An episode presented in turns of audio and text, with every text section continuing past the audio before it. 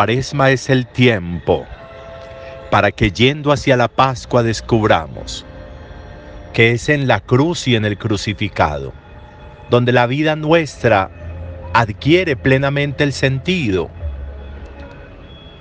Porque si el sentido lo vamos a encontrar en el día a día, en la confluencia de relaciones continuas, de insatisfacciones permanentes, de desencuentros permanentes, de desganos muchas veces, ahí no vamos a encontrar el sentido.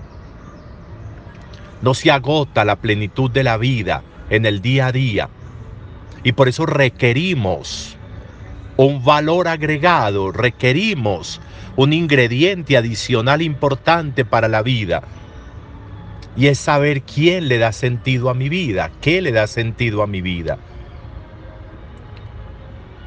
La cotidianidad se nos presenta muchas veces con desengaños, muchas veces con desilusiones, muchas veces con fatigas y con fatigas de alguien que se da cuenta que su trabajo, que su actuar, que su hablar, que su presencia no producen lo que deberían producir,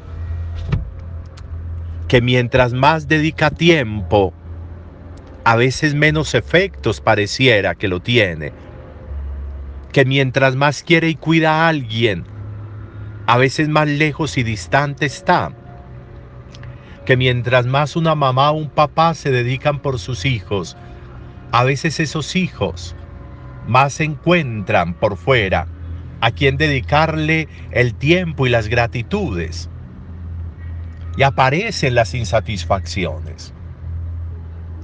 Hoy encontramos en el segundo cántico del siervo sufriente eso, que incluso Jesús lo va a sentir en el Evangelio, cuando dice el texto que se turbó con inquietud ante la cercanía de Judas que lo va a traicionar y lo va a vender, ante la negación de Pedro. Tres años caminaron con él, tres años lo escucharon, tres años lo vieron. Y terminan en la pasión, el uno negándolo y el otro traicionándolo. Pero ¿qué hace Jesús? Lo que hace Jesús es frente a Judas darle pan untado en vino, que era lo que se estilaba, lo que se usaba en la mesa con quien presidía la mesa. No reniega del amor y del cariño que le tuvo como discípulo y por eso lo llamó. No reniega ni al final, ni siquiera cuando lo iba a entregar. Y por eso le da ese pan untado en vino como un signo importante de prelación aunque sabía que iba para entregarlo. Y por eso le dice lo que has de hacer, hazlo pronto. Y Jesús lo que hace es dirigirse al Padre para decir, pronto seré glorificado, mi Padre me glorificará. Detrás de la traición, detrás de la negación, está la glorificación de Dios. Tiene sentido todo eso. Tienen sentido todas esas cosas que pasan, tienen sentido a veces esos desengaños y esas desilusiones, pero el mantenerse haciendo lo que hay que hacer. A pesar de la distancia yo estoy cerca, a pesar del desamor yo amo, a pesar de la falta de ayuda yo ayudo, a pesar de la falta de respuesta yo sigo haciendo lo que tengo que hacer. El amor no se desdice de él mismo, el amor no se traiciona de él mismo, el amor no reniega de sí mismo, el amor continúa. Y eso es lo que hace Jesús con Pedro y con Judas. Y por eso vamos a encontrar en la Pascua cómo a pesar de la negación Jesús va a llamar de nuevo a Pedro. En vano me he cansado va a decir hoy la primera lectura.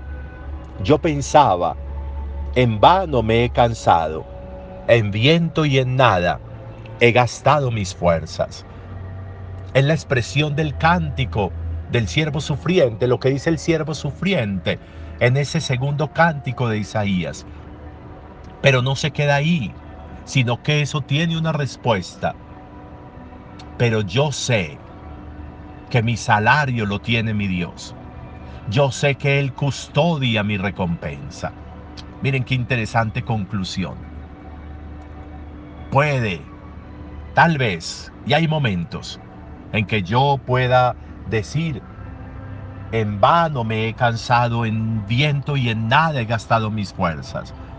Pero me reconozco creyente y entonces inmediatamente digo, pero yo sé que mi salario lo tiene mi Dios. Yo sé que Él custodia mi recompensa. Esa compensación es muy importante en el ejercicio de la vida y para eso vamos hacia la Pascua, para entender cómo solo ahí al pie de la cruz, al pie del crucificado, tiene pleno sentido absolutamente todo. Porque si desligamos de la cruz y del crucificado la vida, lo que tendríamos serían razones para desilusión, para desengaños, para angustias, para cansancios. En cambio, junto a Jesús entendemos que todo eso hace parte de la glorificación nuestra, como Él lo va a decir en el Evangelio. También hoy, hoy un día especial de reflexión para que nosotros pongamos de cara a la vida de Jesús y a la palabra de Jesús, el siervo sufriente, la vida nuestra, lo cotidiano nuestro. Un buen día para todos.